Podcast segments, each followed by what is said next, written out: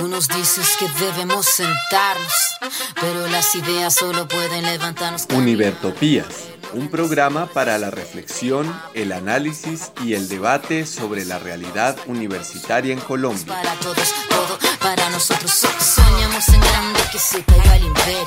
Lo gritamos algo, no queda más remedio.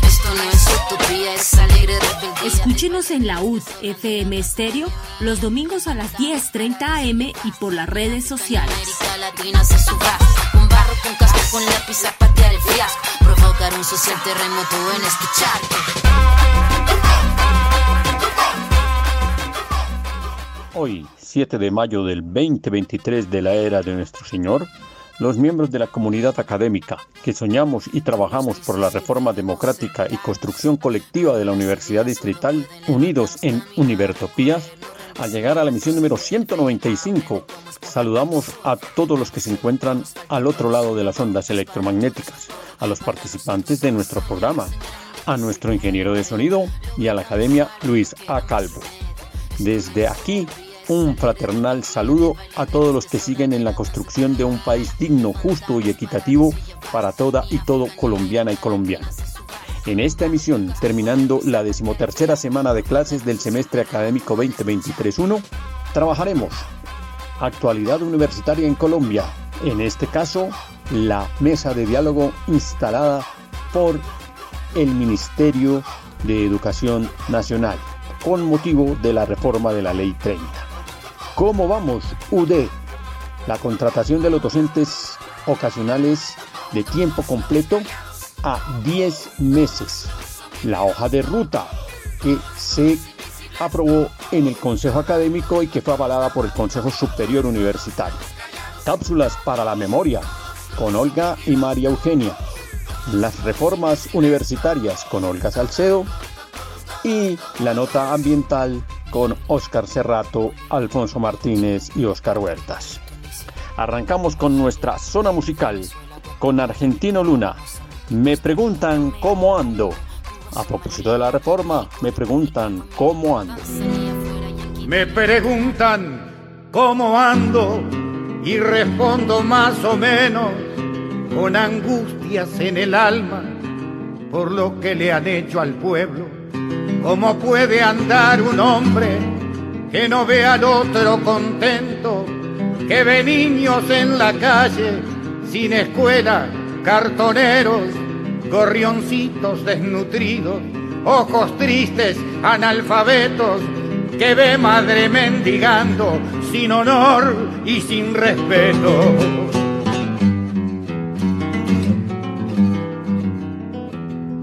Me preguntan cómo ando y respondo más o menos. Si una manga de langosta se ha robado hasta los sueños, gobernando desgobiernan, porque la justicia es de ellos y con nombre y apellido, sin vergüenzas andan sueltos esta manga de ladrones que se roba mis impuestos mercenarios de la vida, jubilados con privilegio.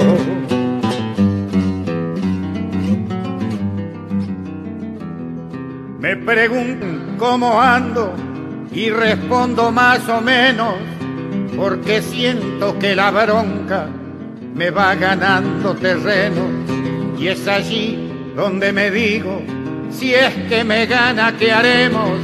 Ya somos muchos con bronca y se nos acaba el tiempo.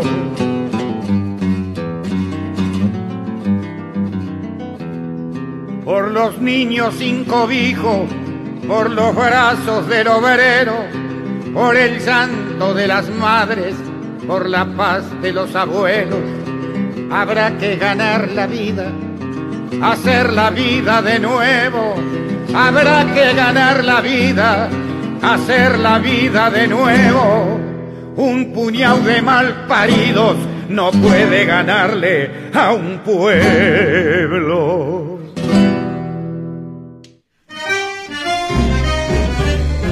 Actualidad universitaria en Colombia. Con Edgar Ramírez, Susana Orrego y Óscar Huertas. En nuestra anterior emisión, en el suplemento, recordamos la mesa de diálogo por la educación superior instalada el 28 de abril. Aquí volvemos a hacer mención de esta nota. 28 de abril del 2023, la ministra de Educación, Aurora Vergara Figueroa, oficializó la instalación de una mesa de diálogo permanente con diversos actores del sector educativo para construir consensos en torno a las reformas que requiere la educación superior en el país. Los encuentros que se realizarán de manera periódica contarán con la participación de estudiantes, rectores y rectoras del Sistema Universitario Estatal SUBE y de la Red de Instituciones Técnicas, Tecnológicas y Universitarias Públicas, Red TU, el Consejo Nacional de Educación Superior CESU, líderes de las plataformas de movimientos estudiantiles, los sindicatos profesionales, los designados del presidente de la República ante los consejos superiores, las agremiaciones y trabajadores del sector educativo y los voceros del Congreso de la República harán parte de esta mesa. Según la ministra, esta es una apuesta que busca fortalecer una cultura de diálogo y respeto por las diferencias. Estamos trabajando por el derecho a una educación de calidad que permita garantizar el financiamiento de las instituciones de educación superior, aumentar la cobertura y la política de gratuidad la dignificación de la labor docente, fortalecer la infraestructura educativa y llevar la oferta de educación superior pertinente a los territorios que más lo requieren. Eso manifestó la ministra el día 28. Sobra decir que este es un espacio para la participación abierta de los procesos de reforma al interior de las universidades y que la Universidad Distrital no puede estar al margen de estos diálogos por la reforma no solamente a la Ley 30, sino por la reforma general a la educación superior desde su concepción, integrándose a la educación media, a la educación básica y a la educación primaria. Así que esperamos una activa participación no solamente de los sectores de voces y manos, no solamente de los sectores organizados en las organizaciones sindicales, sino que adicionalmente esperamos que la academia se apropie de su espacio, el espacio del debate académico dentro del proceso de reforma. El próximo reporte nos lo entregará el profesor Edgar Ramírez, quien participó de las sesiones que hubo esta semana. Actualidad universitaria en Colombia. Con Edgar Ramírez, Susana Orrego y Oscar Huertas. Y en este momento nos vamos a nuestra cápsula para la memoria con Mario Gena Calderón y Olga Castiblanco. Cápsulas para la memoria UD. Buenos días, apreciada audiencia. Por estos días nos encontramos con una noticia en nuestra Universidad Distrital Francisco José de Caldas y es la creación de la Facultad de Ciencias de la Salud el pasado 20 de abril de 2023. Y dado este acontecimiento, quisimos seguir recorriendo nuestra historia, reconociendo la trayectoria de nuestras facultades y nos encontramos con que las facultades que datan de mayor tiempo de funcionamiento, de mayor trayectoria sus programas eh, serían la Facultad de Ingeniería y la Facultad de Ciencias y Educación. La Facultad de Ingeniería tiene la particularidad que en la década de los 70 existía como las dos facultades, la Facultad de Ingeniería de Sistemas y la Facultad de Ingeniería Industrial. Pero luego en, en la década de los 80 la universidad hace una reestructuración de su organigrama, de su parte organizacional y crea pues dos facultades. Una la Facultad de Ingeniería, la otra la Facultad de Ciencias Educación, reconociendo pues esa trayectoria que ya traían los programas de formación. La Facultad de Ciencias y Educación también traía una trayectoria desde la década de los 70 y existían pues sus departamentos y los programas de formación en licenciatura desde los años 1973. Estaba la licenciatura en física, en química, en biología, en matemáticas. Y ya esa organización eh, a manera de facultad se da formalmente en el año 1980, casi simultáneamente con lo que ocurre con la Facultad de Ingeniería. Nuestras dos facultades con más trayectoria, más tiempo formal de existencia.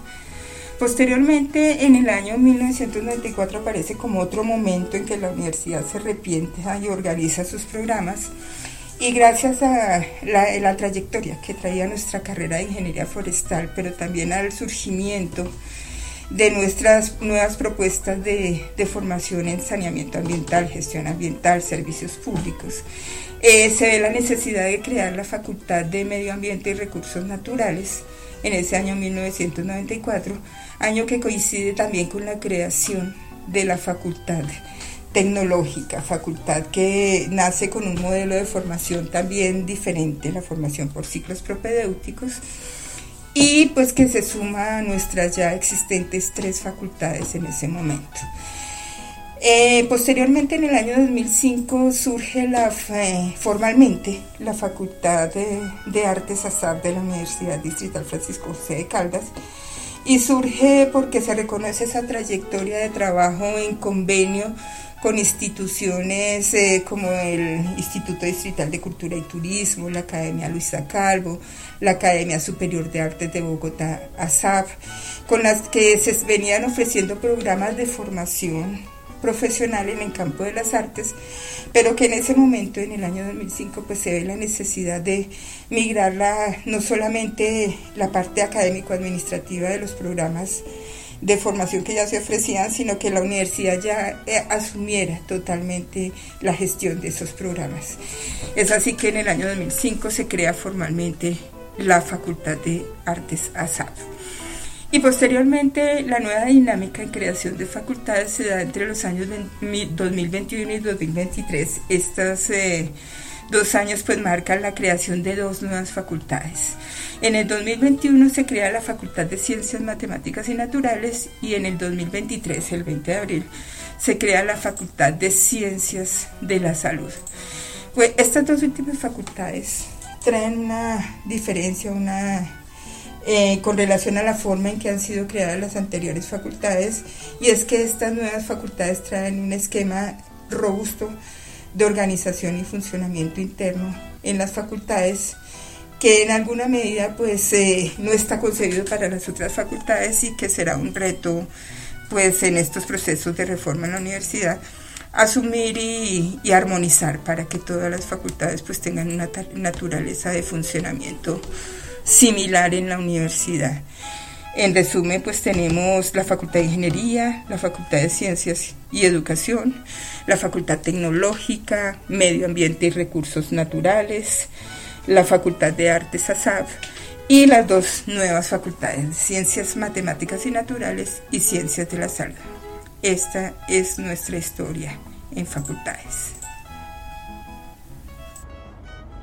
Bueno, pues gracias por ese recorrido histórico de cómo pasamos de dos facultades a siete facultades al día de hoy.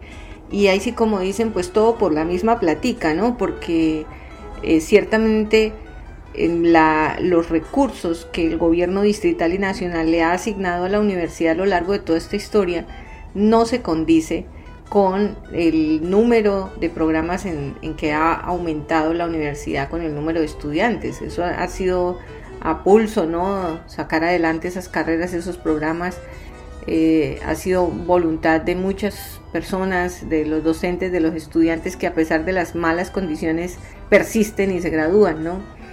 Eh, ahora, con el tema de la palabra robusto, pues no sé si estar de acuerdo porque pues robusto, robusto no es. Digamos, tenemos una facultad de ciencias de la salud, que el todo de facultad es un programa de enfermería, que apenas está iniciando, eh, no tiene registro calificado aún.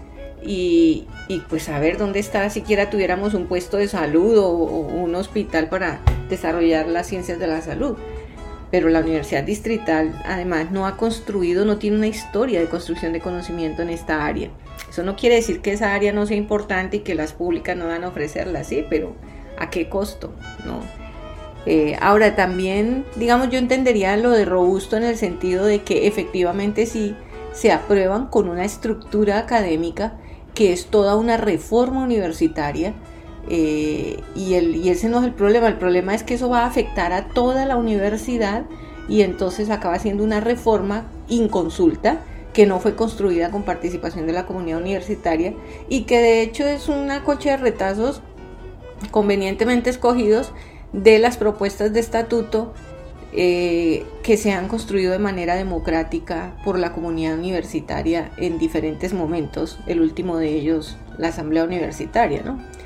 Y le queda a uno la sensación, pues, al revisar esa historia, que la universidad distrital se ha venido convirtiendo como, como en un lugar de, deseos y aspiraciones políticas de, los políticos de turno. Entonces, dependiendo eh, quién esté en nuestra rectoría, en alcaldía y en el gobierno nacional, eh, la universidad responde a ciertas necesidades que son más de tipo político, ¿no? Pareciera que como comunidad universitaria no somos capaces de, soñarnos un futuro para la universidad, de consolidar una apuesta común, ¿no? O por lo menos no nos lo han permitido, no que no seamos capaces, pero eh, sería bueno que no estuviéramos, no nos resignáramos pues a pensar que estamos condenados a seguir abriendo programas y facultades eh, así, porque hay que abrirlos, así no haya con qué.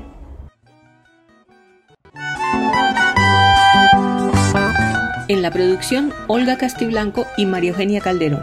Este es un espacio para la formación colectiva de la memoria del devenir político y académico de la Universidad Distrital Francisco José de Caldas. Muchas gracias, profesoras Olga y María Eugenia. Ahí queda la historia, el surgimiento de nuestras facultades y como dice la profe, por la misma plática. Nos vamos con nuestra siguiente nota musical. Paz Palmonte. Composición de Cristian Arenas, Pablo Vélez. Cantan Luis Alfonso Martínez, Juan Jostón, María Alejandra López, Daniela Hernández, entre otros.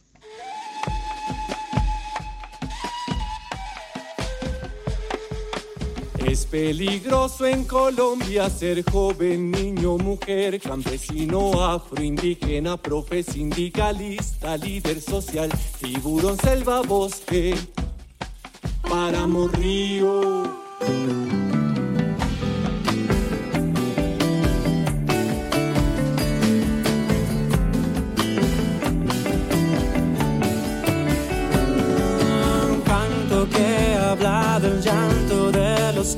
No tienen voz.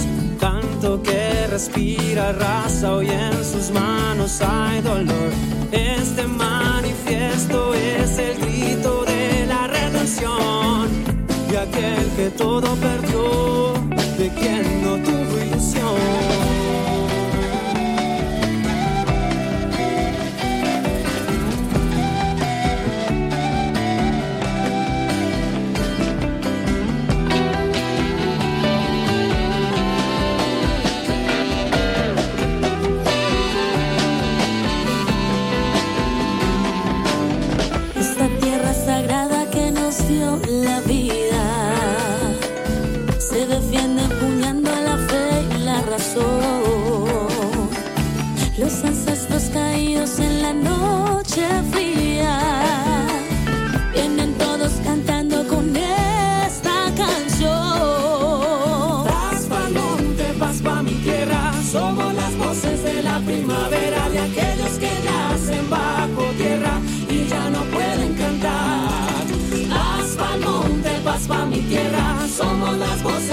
primavera, esperanza del pueblo que ya no quiere callar.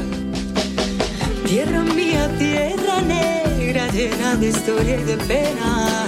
Traigo memoria y a mi gente buena, esa que quiere romper las cadenas. Somos tornado, grito y respuesta, somos mensaje vivo y alerta,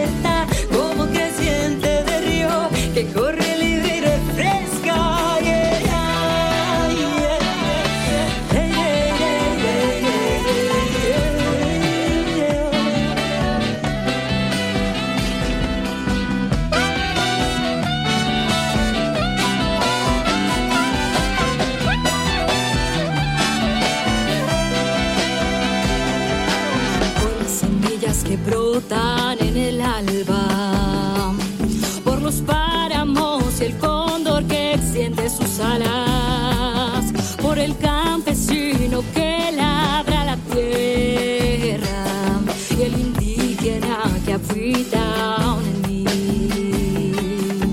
El rojo tiña el monte mientras los susurros callan.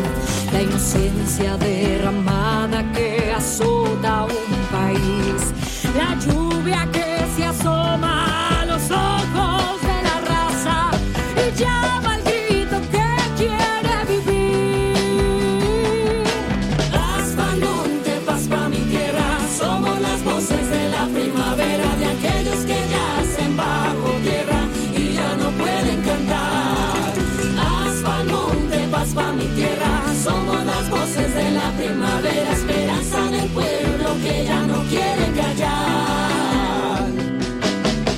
Somos multitud que camina cantando. Somos vida, somos fuerza. Somos fruto, semilla, flor, sangre, tierra. Somos raíz que rompe el concreto. Somos plegaria, grito, arrullo. Somos marea. Somos incendio. Somos creciente de río que ruge y represa.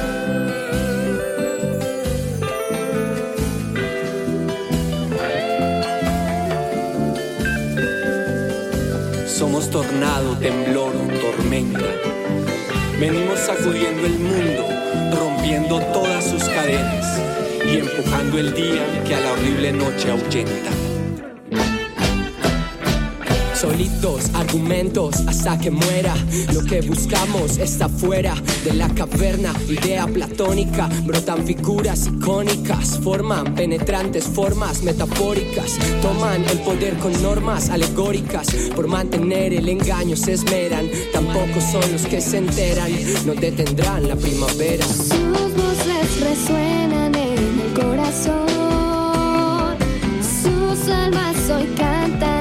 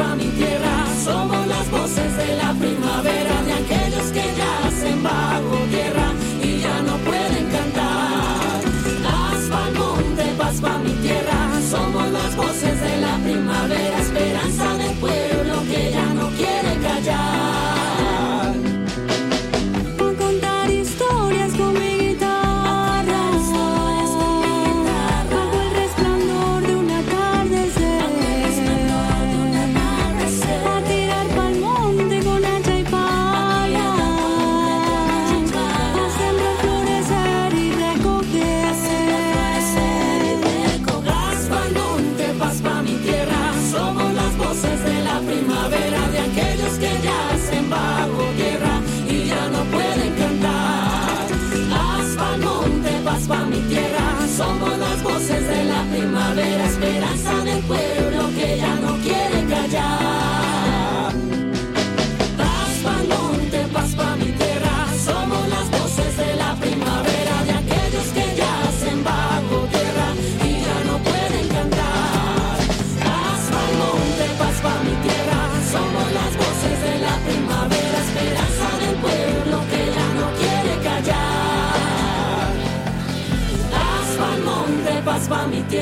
somos las voces de la primavera, esperanza del pueblo que ya no quiere callar.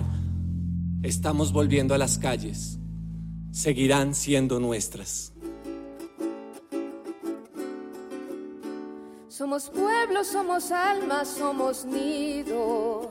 Somos canto, somos danza, somos río. ¿Cómo vamos, UD? Con Paola Vergara, Ricardo Moscus y Egna Rocío. Somos quienes redes Arrancamos con el informe de la ASAP. Aquí el profesor Adrián. Este es el informe ASAP. El 28 de abril del 2023 se reactivó la mesa entre representantes docentes de facultades y recursos humanos. Esta mesa se había creado el año pasado a raíz de todas las dificultades que vivimos en cuanto a nóminas, vinculaciones, pagos, salarios, seguros y demás dificultades que afectaban fundamentalmente a la vinculación ocasional. En esta sesión de reactivación realizada el viernes pasado estuvieron como asistentes la representación de la Facultad de Artes ASAP, o sea, yo, la representación docente de la Facultad de Medio Ambiente y la representación docente de la Facultad Tecnológica. Tuvo la dirección de la División de Recursos Humanos, funcionarios y funcionarias de la misma. El primer punto a abordar y cuestionar fue la relación y articulación entre recursos humanos y bienestar.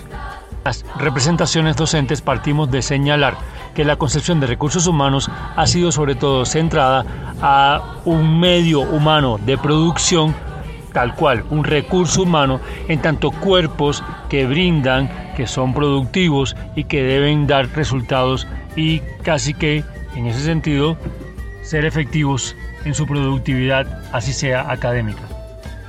Y esto es lo que lastimosamente ha estado ocurriendo de forma histórica en nuestra universidad. Cambio, la concepción de talento humano se refiere más bien justamente a habilidades, capacidades, tal cual, talentos que deben ser protegidos, cuidados, amparados y que requieren de un bienestar para precisamente poder aportar y entregar lo que pueden en este sentido ofrecer como enriquecimiento a la institución. Y este talento no aplicaría solamente para quienes ofrecen un servicio, sino también para quienes garantizan la estabilidad laboral que permite ofrecer precisamente este servicio y este talento. Pero esta articulación, incluso a través de políticas entre bienestar y recursos humanos, no se está dando en nuestra universidad y tenemos casos concretos de docentes que se han visto afectados y afectadas en su salud, incluso a veces por accidentes y que no han contado con las garantías laborales de estabilidad y justamente una atención que implique un bienestar desde justamente el recurso humano. En cuanto a esto, el actual director de la División de Recursos Humanos comenta que este jueves presentarán ante el Consejo Superior una propuesta de reestructuración orgánica que precisamente permite una transición de la concepción de recursos humanos a una oficina de talento humano. Ratifica que sin esta reestructuración sería muy difícil precisamente ofrecer un servicio íntegro y acorde a las necesidades. que tener en cuenta que esta propuesta depende de la respuesta del Consejo Superior y que además tomaría, en caso de ser aprobada, un largo tiempo de ejecución.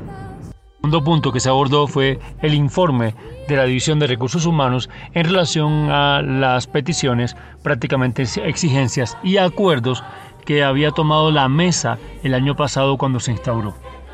En este sentido ratifican que se está trabajando en un manual que explicite y especifique los procedimientos que implican todo el proceso de nómina desde las facultades hasta el pago de salarios y además todos los demás procesos que tienen que ver con seguro, salud y demás. Este manual se difundiría entre toda la comunidad y el tiempo aproximado para que esté listo es entre dos y tres semanas. Se está trabajando además en la actualización de la página web en la cual se incluirá un espacio para garantizar la comunicación con la comunidad donde esta comunidad puede dejar preguntas e inquietudes que deberán ser respondidas por la división o la oficina. Cumpliendo con una de las peticiones hechas el año pasado en la mesa y que tiene que ver precisamente con la atención correcta a la comunidad docente, la división confirma que se aprueba martes y jueves para atender a la comunidad docente que requiera aclarar, gestionar, preguntar, consultar, etc. Y esta atención será de jornada completa estos dos días de la semana. Y aquí una información muy importante en cuanto a plataformas. Titán se confirma que definitivamente es una plataforma inadecuada. Definitivamente no funcionó Titán y va a ser cambiado por dos plataformas. Será una transición a las plataformas Sara y Sofía. Sara puntualmente para nómina y Sofía para sustituir a SIG Capital. Esta transición se llevaría a cabo en el 2024. Ratifican un compromiso de trabajar más articuladamente entre OAS y recursos humanos.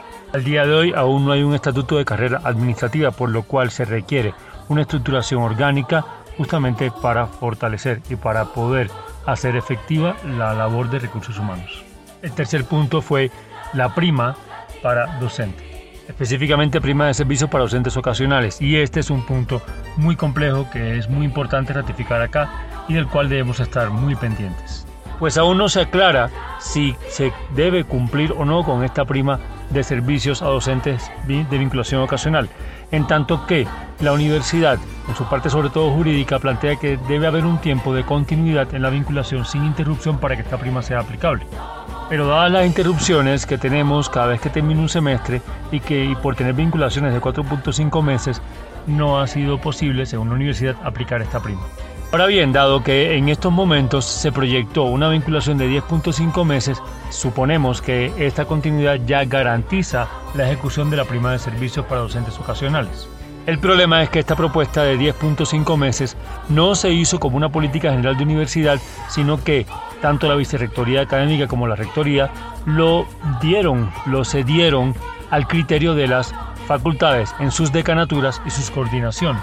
De manera que en estos momentos tenemos vinculaciones en diferentes figuras y con diferentes condiciones. En algunas facultades, como la Facultad de TEJASAP, tenemos vinculaciones por 10.5 meses solo para docentes de tiempo completo ocasional. En cambio, otras facultades, las vinculaciones las tienen por 4.5 meses. Específicamente la Facultad Tecnológica no solamente tiene una vinculación por 4.5 meses, sino que parece proponer una adición de solo un mes para después retornar con el tiempo restante que cumpliría con los 10.5 meses. Esto es causa nuevamente de inestabilidad laboral, de inseguridad para nuestros docentes y nuestras docentes y pone en riesgo la prima de servicio.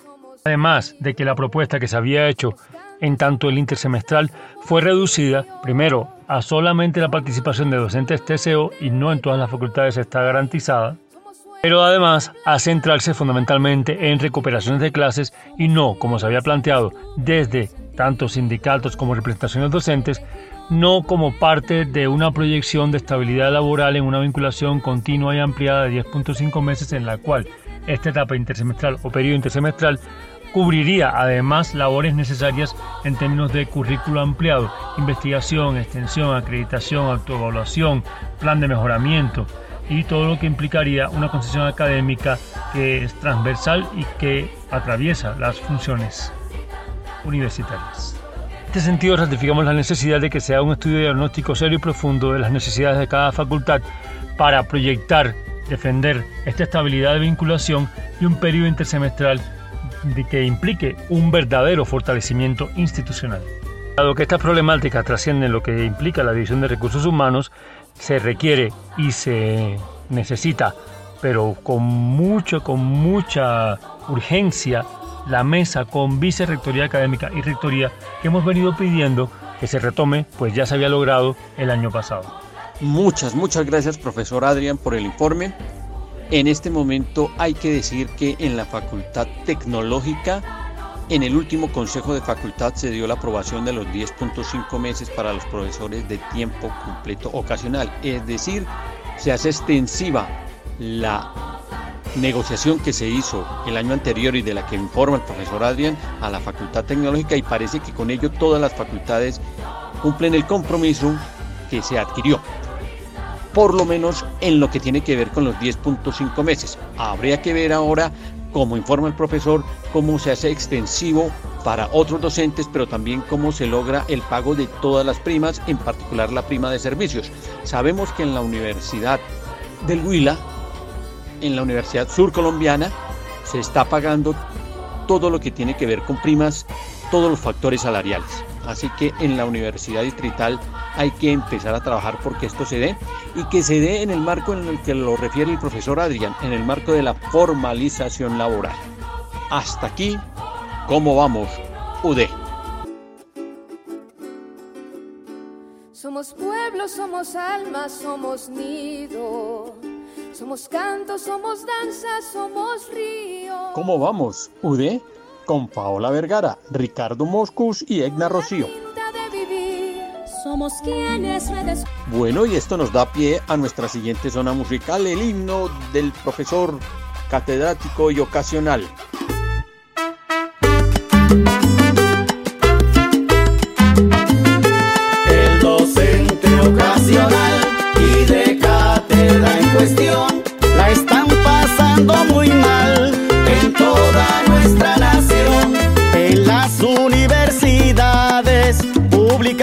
Nación hay que decir las verdades con claridad y razón.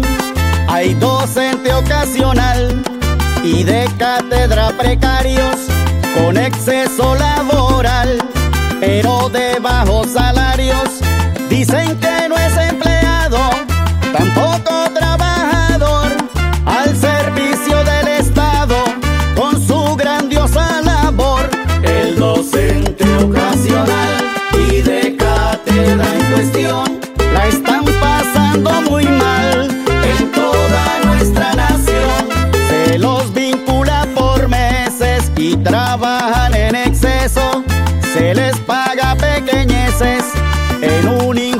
proceso no van a tener pensión con tan poca sumatoria, mientras que a la educación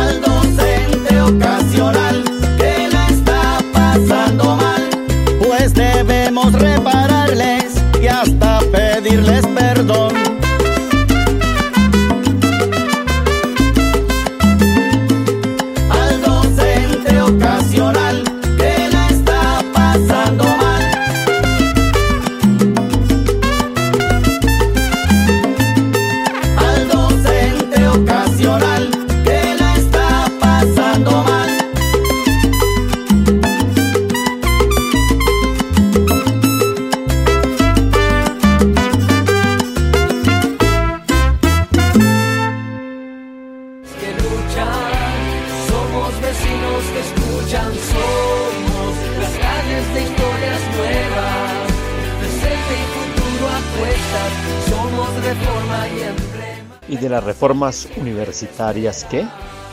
Con Olga Salcedo y Jairo Ruiz.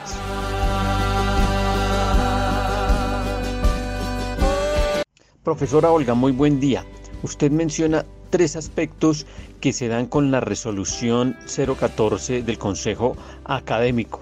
¿Cuáles son esos tres aspectos que de alguna manera afectan la vida universitaria y el proceso de reforma? En la presente emisión de Univertopías continuaremos la reflexión sobre el problema que pretende solucionar la resolución del Consejo Académico número 014 del 24 de abril de 2023, abre comillas, por la cual se acoge y se establece la hoja de ruta metodológica de análisis de pertinencia curricular de programas académicos de pregrados de la universidad, cierra comillas.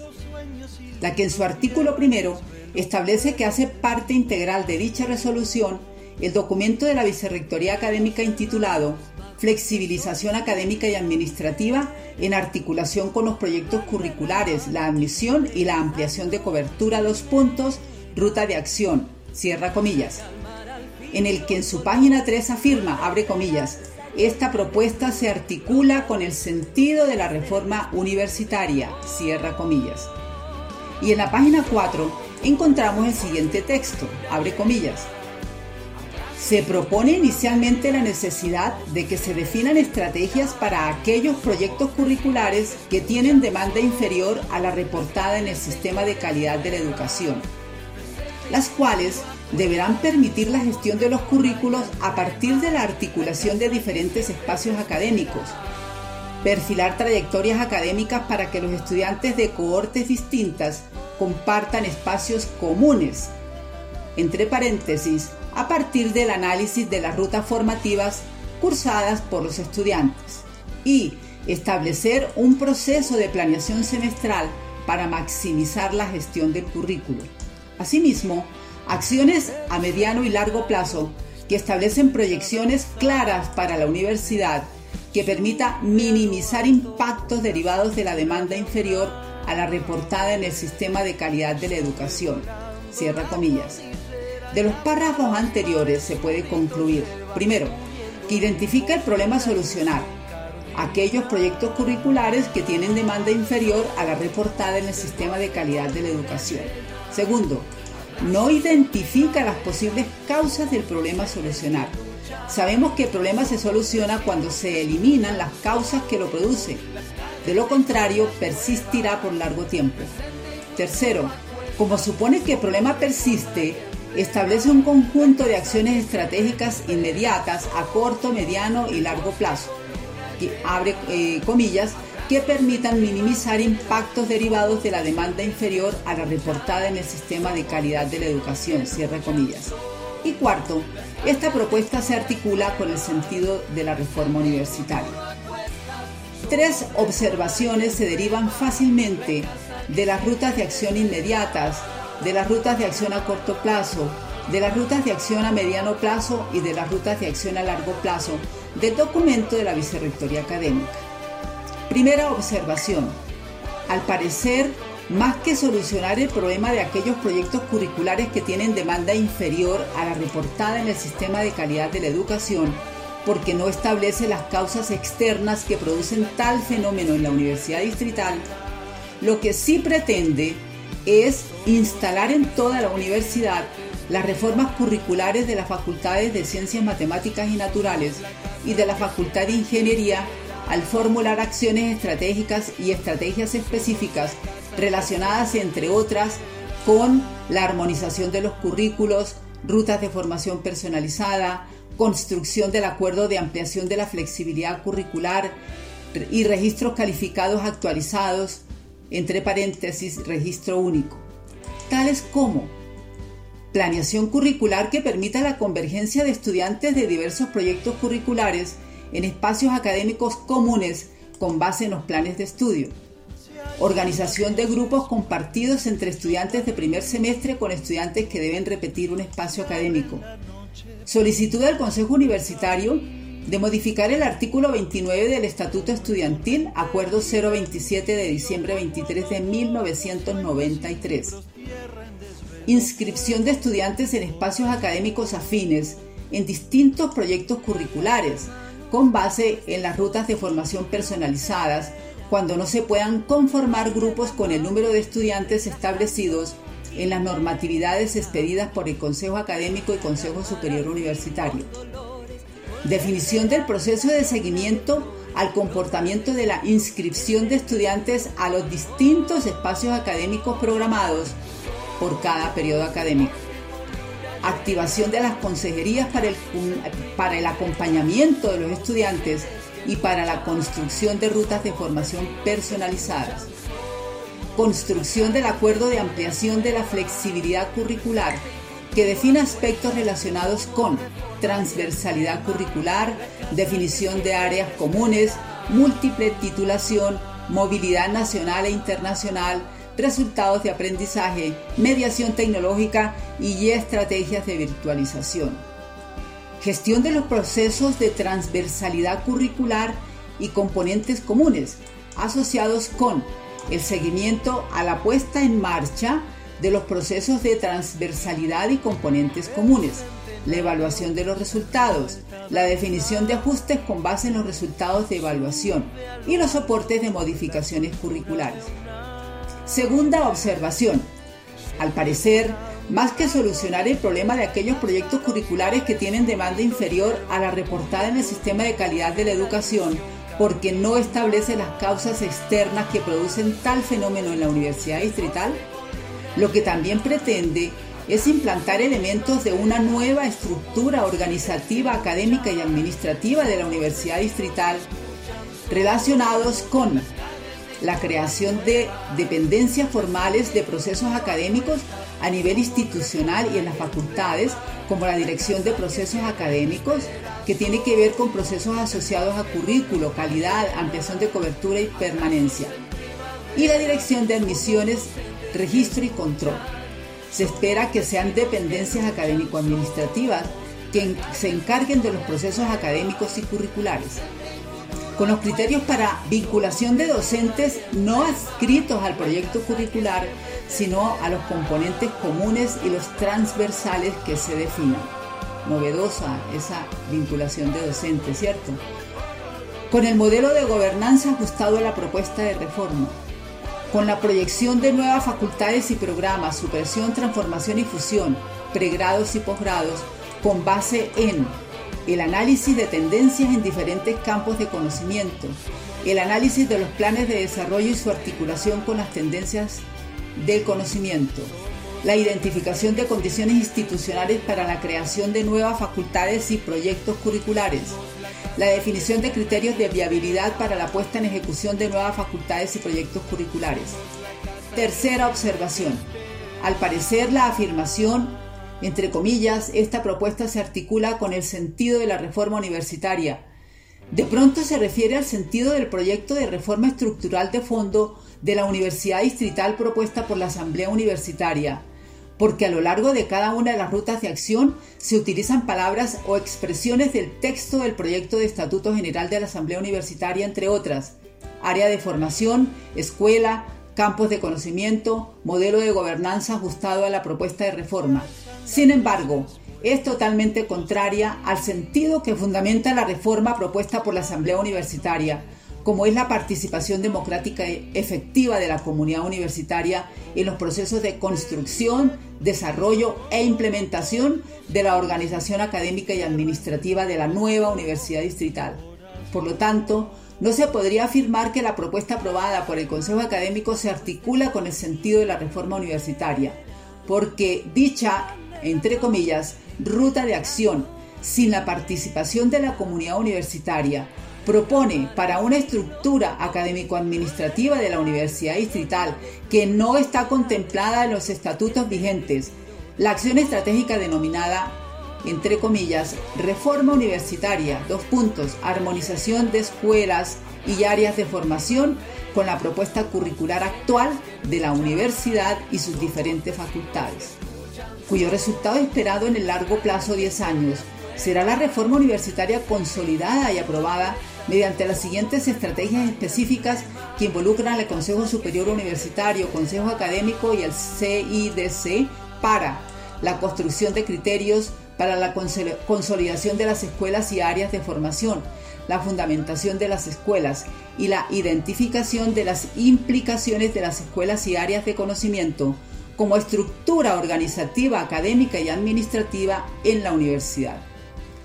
Finalmente, lo que nos resta por decir en el marco de lo expuesto anteriormente es que el Consejo Superior Universitario desde junio de 2021 tiene en sus manos la propuesta de Estatuto General de la Asamblea Universitaria en donde sin exagerar se encuentra buena parte de la solución para casi todas, por no decir todas, las estrategias específicas de las rutas de acción aprobadas por el Consejo Académico el pasado 24 de abril de 2023 mediante la resolución 014. Saquen ustedes sus propias conclusiones. En la próxima emisión de Univertopías abordaremos este tema con lujo de detalles. Muchas gracias. Gracias, profesora Olga. Después de lo que usted ha dicho, como ha manifestado, saquen ustedes, señores oyentes, señores que están allá al otro lado de las ondas electromagnéticas, sus propias conclusiones.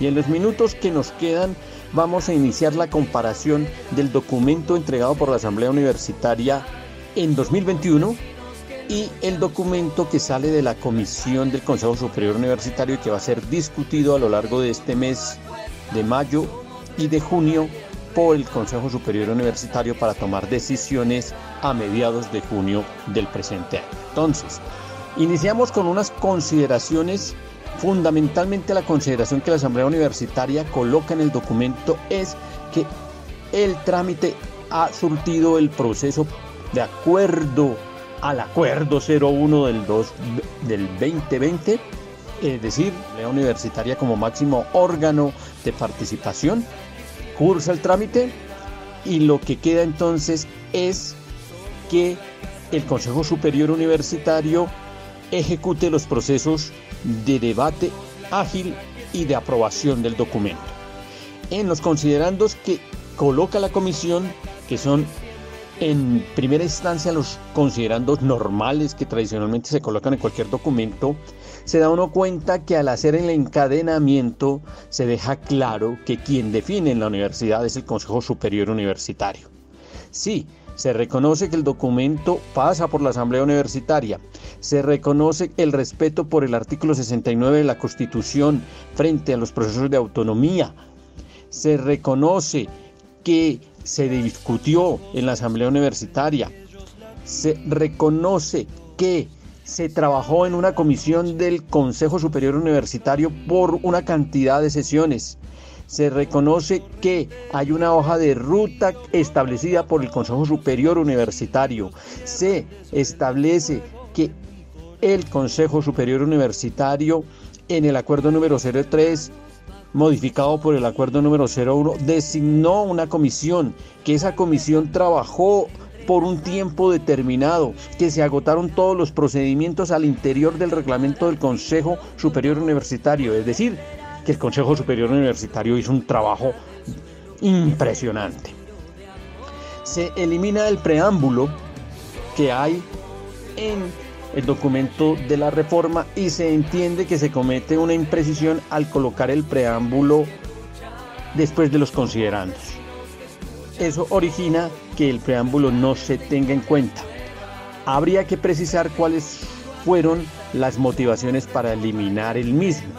En, la experiencia 2015-2017, la eliminación del preámbulo estuvo porque sostenía la oficina de jurídica del Ministerio de Educación Nacional que no podían ir preámbulos, sino únicamente en documentos de carácter constitucional como el emanado en 1991, que en este caso no va. Eh, no sabemos qué ocurrió. Inicia el primer título, del cual solamente vamos a hacer mención y seguimos desarrollando en las demás emisiones. Naturaleza jurídica, principios y comunidad universitaria. Todo lo que tiene que ver con naturaleza jurídica, que es el capítulo 1, naturaleza jurídica y carácter y principios, se recogen prácticamente en su conjunto. Sin embargo, hay precisiones que se deben mencionar. En cuanto a la naturaleza jurídica y carácter académico, que es el que vamos a mencionar el día de hoy, simplemente el espíritu de uno y otro la naturaleza jurídica y carácter académico de la universidad como una como un ente autónomo de carácter público creado mediante el acuerdo número 10 de 1948 por el Consejo de Bogotá y que habilita a la universidad para desarrollar formación de pregrado y de posgrado en el documento de la comisión se establecen algunas cosas que hay que tener muy en cuenta. Y es que es un ente autónomo de rango constitucional, perteneciente al sector educativo del Distrito Capital con personalidad jurídica. Su carácter académico de universidad la faculta para ofrecer programas de educación superior en cualquier nivel académico, nivel de formación y modalidad, así como programas de educación para el trabajo y el desarrollo humano. Si bien es cierto, esto es así, no tiene por qué quedar en la naturaleza jurídica ese resaltado que parece lo más importante. Es la educación para el trabajo. La educación para el trabajo no es el propósito fundamental de la universidad. El propósito fundamental de la universidad es formar en pregrado y en posgrado, sí, formar a profesionales, pero con espíritu crítico, con capacidad de innovación, con capacidad de crítica, no únicamente para el trabajo. Ahora, si se forma para el trabajo, hay que precisar que no es en las concepciones neoliberales de formar para una ocupación, sino de formar en la concepción del trabajo como aquel elemento que transforma la sociedad y que mantiene los procesos de construcción social. Si es así, bienvenido, pero hay que especificarlo. Y en la próxima sesión continuamos mirando los demás aspectos porque el tiempo aquí se nos agotó. Somos vecinos que escuchan, somos las calles de historias nuevas, presente y futuro apuestas, somos reforma y emblema. ¿Y de las reformas universitarias qué? Con Olga Salcedo y Jairo Ruiz.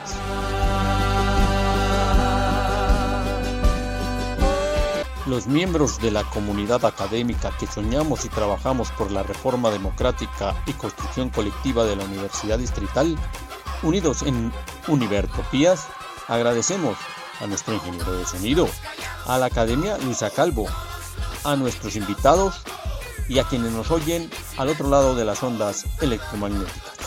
Nos vemos y nos oímos la próxima semana que la comunidad bogotana y los luchadores populares continúen incesantes con una amplia y contundente respuesta que se muestre en la lucha popular y que en nuestra universidad asegure la democracia y la reforma universitaria en cabeza de la comunidad. Tú nos dices que debemos sentarnos, pero las ideas solo pueden levantarnos. Univertopías, un programa para la reflexión, el análisis y el debate sobre la realidad universitaria en Colombia. Para todos, todo para nosotros. So- soñamos en grande que se caiga el imperio. Lo gritamos algo, no queda más remedio. Esto no es utopía, es alegre rebeldía. Escúchenos en la UD FM Estéreo los domingos a las 10:30 am y por las redes sociales. América Latina se suba con barro, con casco, con lápiz a patear el fiasco. Provocar un social terremoto en este charco.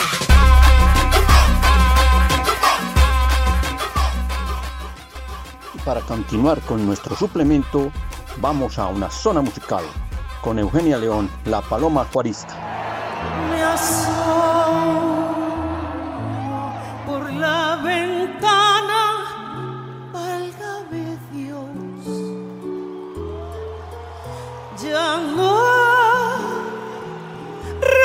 reconozco el sitio en que crecí yo. La paloma que anidaba en mi corazón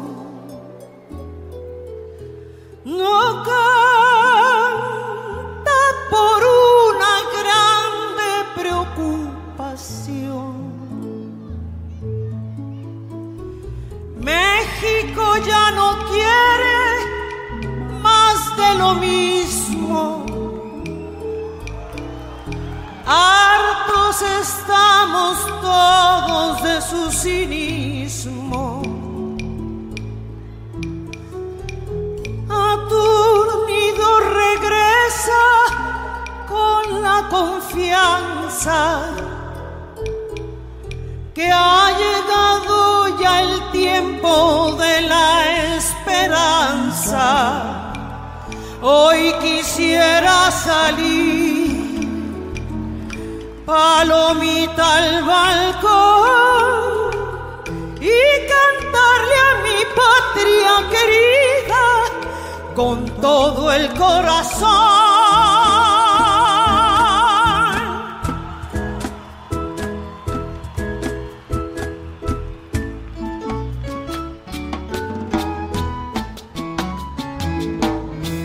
Se escuchan fuertes las voces de los juglares, invocando a que regrese Benito Juárez. Se terminará la tranza y la corrupción.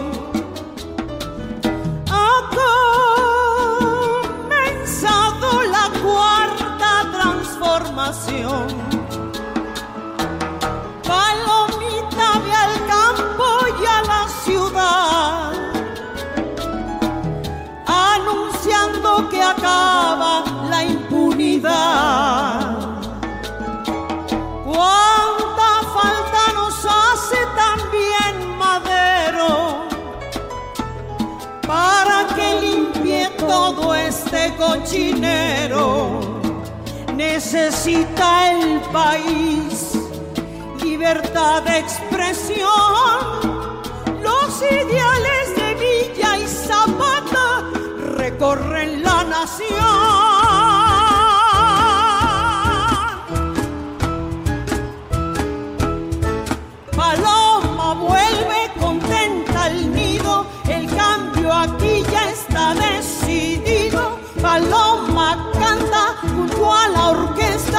Todo México está de fiesta, cantando ahuyenta de aquí los males a tantos buitres neoliberales. Nadie se debe picar las trancas, basta de lujos y casas blancas. En nuestras manos está el futuro, haremos puentes, no haremos muros. Paloma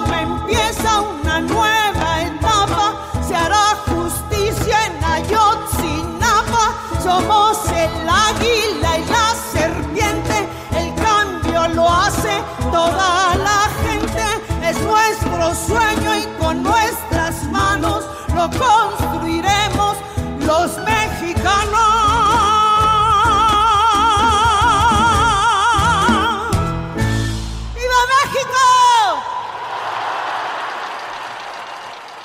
En la posesión de López Obrador, esta canción que da un respiro al movimiento de avanzada latinoamericana. Bueno, y nos vamos a nuestra consabida lectura del documento Hallazgos y Recomendaciones. Título 3. Violaciones del derecho humano e infracciones al derecho internacional humanitario. Subtítulo 3.5. Atentados al derecho a la vida. Comillas. En el caso mío del atentado en Aguachica Cesar, finalizando el 93, también todos esos antecedentes de denuncias que habíamos hecho de la ONG Minga en el Catatumbo, hoy en día considero que eso también hizo que esas Fuerzas Armadas de este país de extrema derecha nos ubicaran más rápido. Y casi todos los que hicimos denuncia en esa época, cantidad de gente, pues todos fueron masacrados, asesinados, desaparecidos. Nota 134. Entrevista 220, volumen 0053, víctima político líder sindical, César. Los atentados al derecho a la vida son en realidad un asesinato fallido o no consumado. Muchas personas quedaron heridas e incluso algunas resultaron ilesas, pero con una fuerte y larga afectación posterior. A pesar del subregistro, porque muchas veces los sobrevivientes no denunciaron, implican también planes, disponibilidad de recursos y esfuerzos orientados a la eliminación física de las víctimas. Como en el caso de muchos asesinatos, perpetrar un atentado requiere en general conocer a la víctima y sus rutinas, acciones de inteligencia o seguimientos. Varios casos de conocidos defensores de derechos humanos, por ejemplo, algunos de ellos murieron después en nuevas acciones tras haber sobrevivido a un atentado o sufrieron atentados que los llevaron al exilio. 3.6 Desaparición forzada. La mayoría de esas personas fueron desaparecidas intencionalmente por lo que representaban para las partes en conflicto. La vinculación política o social fue uno de los motivos más determinantes que justificó esta violación. Una parte de víctimas lo fueron por ejercer liderazgos en un partido de izquierda o en un sindicato o trabajar en la defensa de los derechos humanos. Además de que con el ocultamiento del destino y paradero de los desaparecidos se enviaba un mensaje de terror tanto a los sectores a los que pertenecían estas víctimas como a sus familias. Abre comillas. A las personas las cogían, las mataban, las amarraban, las tiraban en el río. A veces les amarraban piedras o algo pesado para que las personas se fueran a las profundidades. Otros los tiraban al río y el mensaje era, el que los coja se muere. En principio yo sé y tengo conocimiento, yo soy de acá del campo. Algunas personas de nuestra comunidad y por el significado de lo que representaba la persona humana, en muchos casos se recogían en las comunidades. Pero llegó un momento en que ya nadie lo podía hacer porque el mensaje era el que lo coja se muere. Y muchas personas desaparecidas que no se consiguieron jamás posiblemente quedaron en lo más profundo del río Atrato. Cita 135, entrevista 646, volumen 10001, víctima de desaparición forzada, desplazamiento forzado y homicidio, vigía del fuerte Antioquia. La desaparición forzada de personas supone una violación del derecho a la vida que sustrae a la persona de su medio social y familiar. No se conoce qué pasó con ella y los responsables no dan cuenta de lo sucedido, ocultan su destino, su muerte o lo que pasó. Para los familiares supone una herida abierta y el, duelo. duelo permanece abierto debido a la imposibilidad de saber lo sucedido. En los casos de desaparición forzada donde se da la participación de agentes del Estado o de grupos con sus aquiescencia, como los grupos paramilitares, al desconocimiento del destino se une el ocultamiento de la realidad o de las pruebas o la negación de información a los familiares. Otros muchos desaparecidos lo han sido tras ser reclutados o personas secuestradas que murieron durante su cautividad o que fueron asesinadas sobre todo por las guerrillas y de las cuales los familiares desconocen su destino. La práctica de la desaparición forzada ha estado asociada en Colombia a finales de los años 70 y 80 con la implementación del Estatuto de Seguridad del gobierno de Julio César Turbay Ayala 1978-1982 cuando la desaparición forzada empezó a llevarse a cabo como una práctica contrainsurgente por parte de miembros de la institucionalidad armada. De esta época no hay datos sólidos, dice la cita. En los años 90 los grupos paramilitares usaron esta práctica y en la década del 2000 de forma a veces masiva. A partir de 1995 se inicia un crecimiento sostenido hasta llegar a su nivel más alto en 2002, para luego descender hasta 2006 y tener un nuevo aumento en 2007. Y se presenta la gráfica víctimas de desaparición forzada por años según, los, según la integración final de datos 1985-2016 que hace relevancia a los datos mostrados arriba. Por una parte, fue usada como una forma de terror.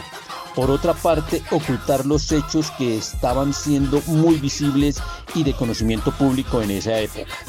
El silencio teje una niebla en los familiares y la búsqueda se convierte en una lucha y un sentido para poder saber qué pasó y asimilar la pérdida o buscar justicia. Las atrocidades como realizar mutilaciones de cuerpos, tirar sus restos a ríos o quemarlos en hornos crematorios en otros momentos del conflicto armado muestran la extensión de la deshumanización y del horror a gran escala. Dichas prácticas eran parte de sus escuelas de formación de grupos paramilitares. La investigación de los casos de personas desaparecidas está sometida a muchas dificultades porque se incluye en registros poco sistemáticos, se hacen denuncias ante diferentes instituciones u organizaciones y por el modus operandi de las mismas. Por ejemplo, personas de las que se denunció el reclutamiento y no se supo más de ellas, o las épocas en que no se registraban como personas desaparecidas sino como secuestradas. Según la integración de datos realizada por el proyecto CEPJEC HRDAG, la comisión puede afirmar que en Colombia hay alrededor de 121.768 personas fueron desaparecidas forzadamente en el marco del conflicto armado en el periodo entre 1985 y 2016, nota 137, que dice, si se tiene en cuenta el subregistro, la estimación del universo de desaparecidos de desaparición forzada puede llegar a ser casi el doble, alrededor de 210 mil víctimas, cierra la nota. Y continúa. El Centro Nacional de Memoria Histórica en el año 2016 encontró que 15 subregiones del país registraron niveles críticos de desaparición forzada entre 1970 y 2015, presentando más de mil víctimas a lo largo del periodo. Muchas de estas regiones coinciden con los hallazgos hechos por la Comisión. Entre ellos se encuentran Oriente Antioqueño y Valle de Aburrá, Urabá, Alto Sinú y San Jorge, Bajo Cauca Antioqueño y Suroeste Antioqueño, Sur del Valle del Cauca, Andén Pacífico Sur, Piedemonte Llanero y Catatumbo, nota 138, que dice, Centro Nacional de Memoria Histórica 2016, hasta encontrarlos, el drama de la desaparición forzada en Colombia, CNMH Bogotá, página 75. y continúa.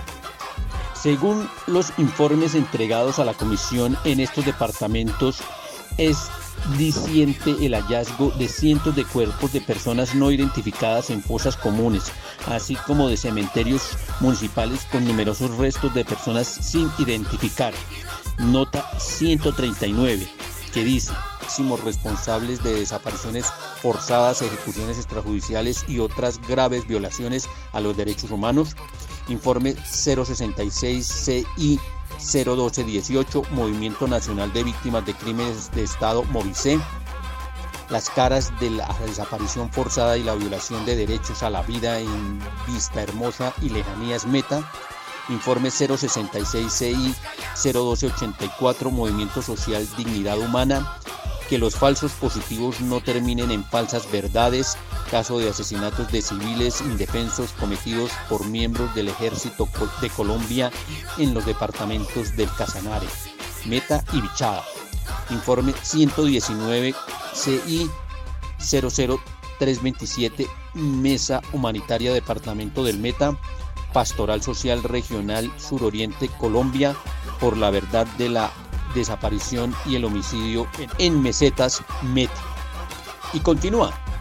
Las dificultades de los procesos de búsqueda, la falta de coordinación de instituciones y fragmentación de las investigaciones conllevan una enorme dificultad de estos procesos, además de la falta de acceso a información considerada reservada por parte de cuerpos de seguridad y del ejército, la comisión conoció numerosos relatos de que cientos de personas desaparecidas fueron arrojadas al canal del dique Caribe.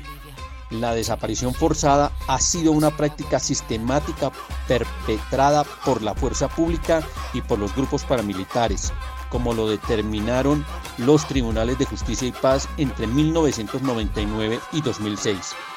La guerrilla, particularmente la FAREP y el ELN, también son responsables de la desaparición de personas reclutadas, secuestradas o asesinadas sobre las que no se ha proporcionado información de su destino o lugares de entierro, cuyas familias han demandado durante años que proporcionen información.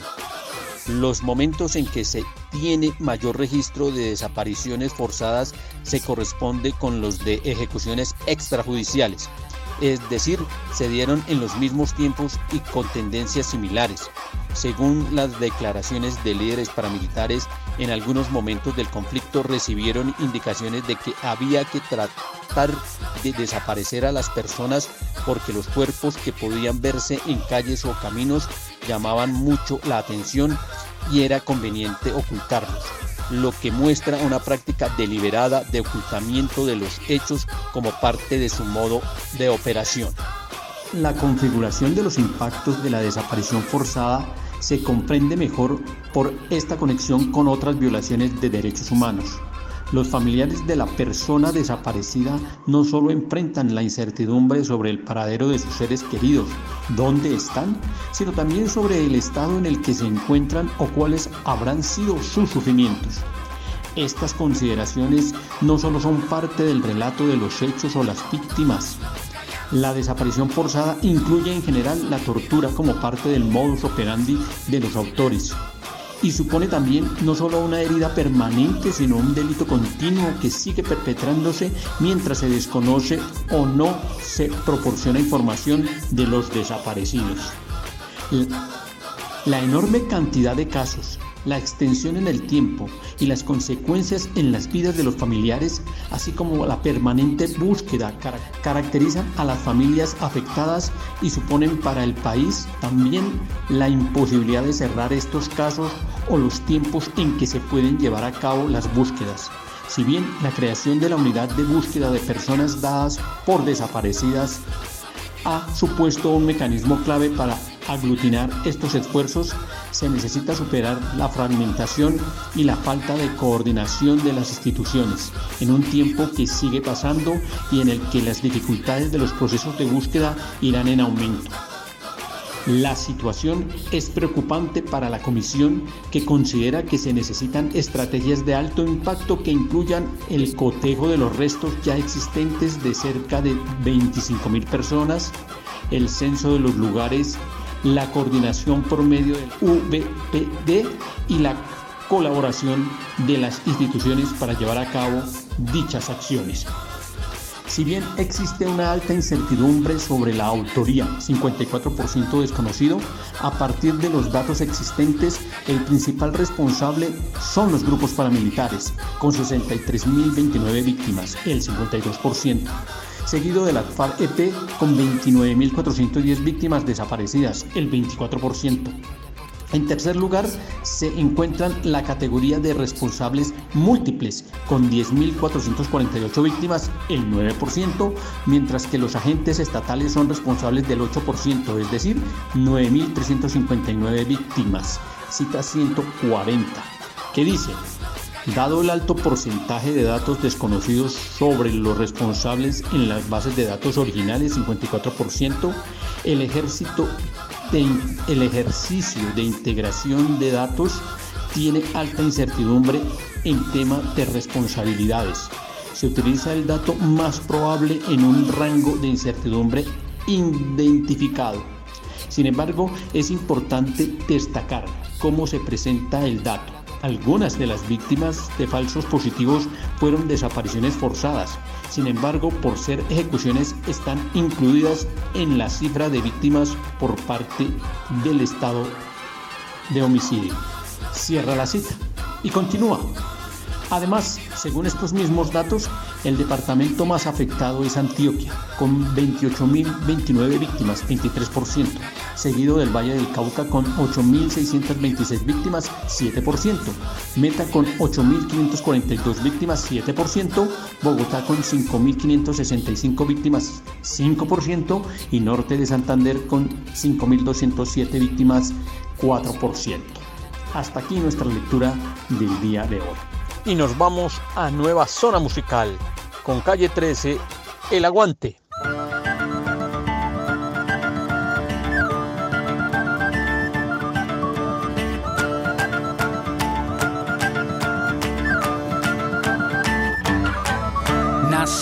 Para aguantar lo que el cuerpo sostiene. Aguantamos lo que vino y aguantamos lo que viene. Aguantamos aunque tengamos los segundos contados. Nuestro cuerpo aguanta hasta 15 minutos ahorcado. Aguantamos latigazos que nos corten los dos brazos. Fracturas en cualquier hueso. Tres semanas como un yeso. Aguantamos todo el tiempo las ganas de ir al baño para ver el cometa Halley. Hay que aguantar 70 años. Aguantamos la escuela, la facultad, el instituto a la hora de cenar.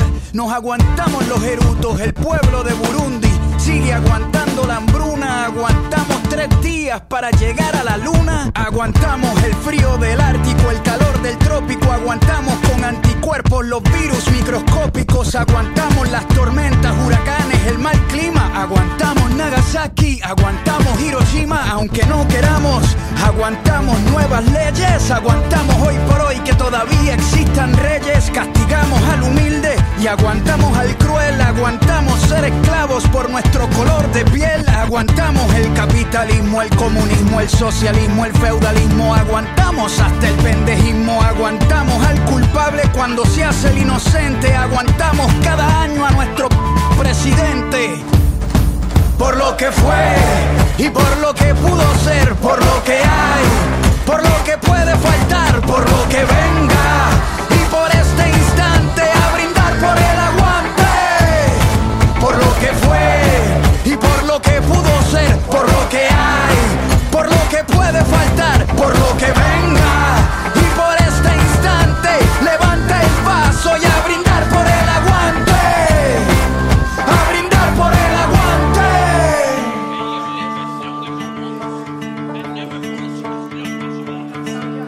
Aguantamos cualquier tipo de dolor aunque nos duela. Aguantamos Pinochet, aguantamos a Videla, Franco, Mao, Ríos, Montt, Mugabe, Hitler, Idi Amin, Stalin, Bush, Truman, Ariel Charón y Hussein. Aguantamos más de 20 campos de concentración cuando nadas bajo el agua. Aguantas la respiración para construir una pared.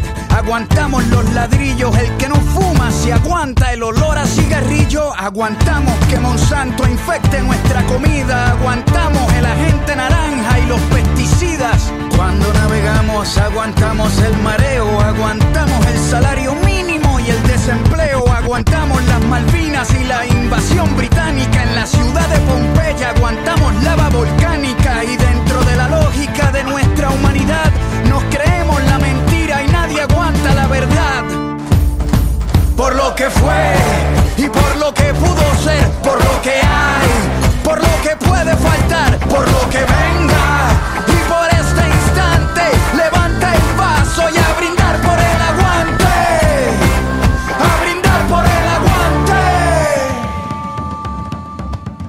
Aguantamos al ateo, al mormón, al cristiano, al budista, al judío, aguantamos al pagano, aguantamos el que vende balas y el que las dispara, aguantamos la muerte de Lennon, la de Víctor Jara, aguantamos muchas guerras, Vietnam, la guerra fría, la guerra de los 100 años, la guerra de los 6 días, que aguanten la revancha, venimos al desquite, hoy nuestro hígado aguanta lo que la barra invite.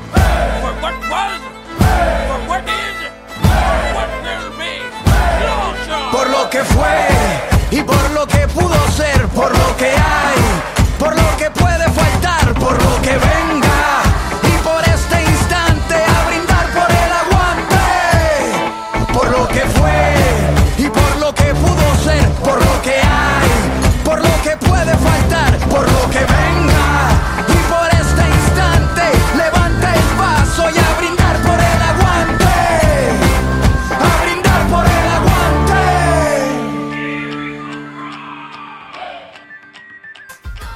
Y frente a cómo van los proyectos de ley y las reformas, oigamos este audio con la voz de la vicepresidente expresando su satisfacción por los avances en la Comisión de Conciliación. Colombia, tenemos una gran noticia. Se acaba de aprobar el Plan Nacional de Desarrollo de nuestro gobierno. Colombia, potencia mundial de la vida. Más de 20 artículos han sido aprobados, artículos que van enfocados a la garantía de los derechos de las fundaciones que son hoy sujetos de especial protección constitucional en nuestro país. Con alegría celebramos esos pasos para la garantía de los derechos de las mujeres, de las comunidades étnicas, de las poblaciones eh, LGBTIQ, de la población con discapacidad y, por supuesto, para la garantía de la igualdad y la equidad. Tengo que darle gracias al Congreso por haber entendido el mensaje, por haber escuchado y por haber asumido este momento histórico. Y también gracias por el artículo de, que crea el fondo que va a llevar a muchos territorios de este país la igualdad y la equidad. Vamos juntos a hacer que la dignidad se haga costumbre. Gracias Colombia, gracias a todo el Congreso. Pues efectivamente sesionaron Cámara y Senado la Comisión de Conciliación y se aprobó el Plan Nacional de Desarrollo, por lo menos en todos los artículos en los que no había habido acuerdo. Queda establecido pues el acuerdo y formalizado el Plan Nacional de Desarrollo. El artículo octavo del proyecto de ley de Plan Nacional de Desarrollo no fue aprobado, que hacía un llamado para que todas las recomendaciones de la Comisión de la Verdad se desarrollaran y tuvieran resorte fiscal para lo mismo, es decir, que tuvieran dinero para su realización. Sin embargo, dicen algunos de los congresistas que aun cuando no fue aprobado, a lo largo del texto se garantiza su aplicación en otros artículos. Vamos a hacer la revisión correspondiente y estaremos haciendo las menciones a que haya lugar. De otro lado, se ha instalado la mesa de diálogo. Ya son dos sesiones, una el 28 de instalación y otra el 4 de mayo con la participación del profesor Edgar Ramírez. Vamos a oír la intervención inicial de la ministra y después un balance que hace uno de los participantes. Instalamos oficialmente este espacio permanente de escucha sobre las apuestas y perspectivas de reforma a la Ley 30. Es una prioridad para este gobierno escuchar las plataformas estudiantiles, a las plataformas de profesores, a los sindicatos profesorales, escuchar a cada una de las personas que han puesto en su corazón la transformación de la educación superior.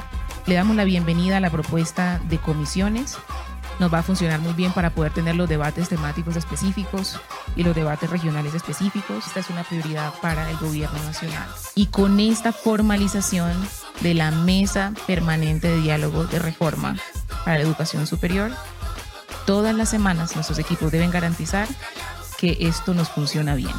Y este va a ser el comienzo entonces de una nueva era de escucha, de concertación, de diálogo y de transformación estructural de la educación para Colombia.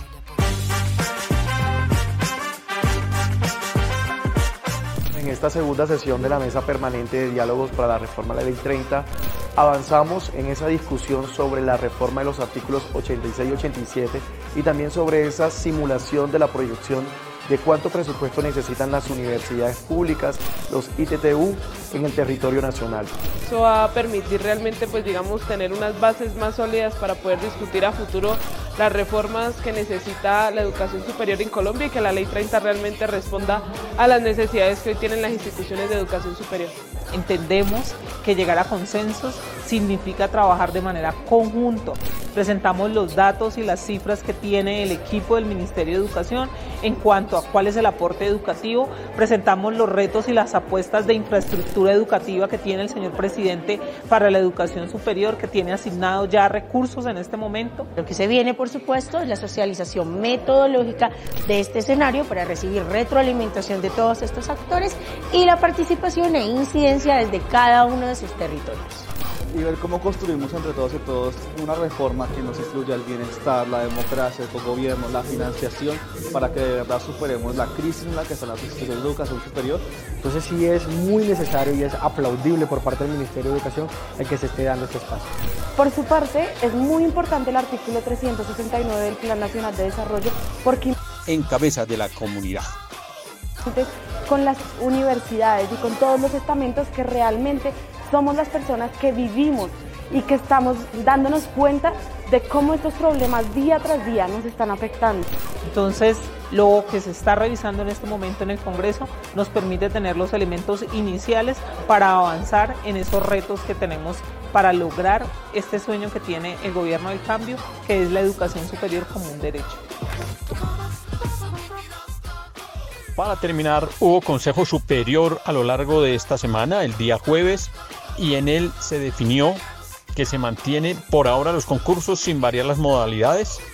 35 concursos para Ingeniería 9, para la Facultad de Ciencias y Educación 9, para la Facultad Tecnológica 6, para la Facultad de Medio Ambiente y Recursos Naturales 4, para la Facultad de Artes 4, para la Facultad de Ciencias Matemáticas y Naturales 3. En el mismo consejo se tomaron definiciones con relación al presupuesto. Parece que queda listo el presupuesto en lo que tiene que ver con bienestar y con algunos problemas de infraestructura. Se tomaron decisiones frente a la doble titulación y la cotitulación. Ya en un consejo anterior se había formalizado que se haría una encuesta, encuesta que se realizó y salió satisfactoria. Por ende, la propuesta de la vicerrectoría fue acogida por los representantes estudiantiles, por la representante de la, de la Presidencia de la República y por los demás consejeros. Y hasta aquí nuestra emisión de el día de hoy. Los miembros de la comunidad académica que soñamos y trabajamos por la reforma democrática y construcción colectiva de la Universidad Distrital, unidos en Univertopías, agradecemos a nuestro ingeniero de sonido, a la Academia Luisa Calvo, a nuestros invitados y a quienes nos oyen al otro lado de las ondas electromagnéticas. Nos vemos y nos oímos la próxima semana. Que la comunidad bogotana y los luchadores populares continúen incesantes con una amplia y contundente respuesta que se muestre en la lucha popular y que en nuestra universidad asegure la democracia y la reforma universitaria.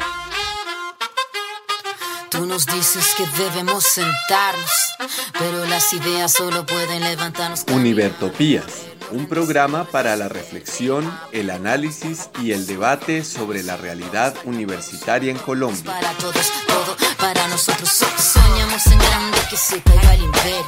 Lo gritamos algo, no queda más remedio.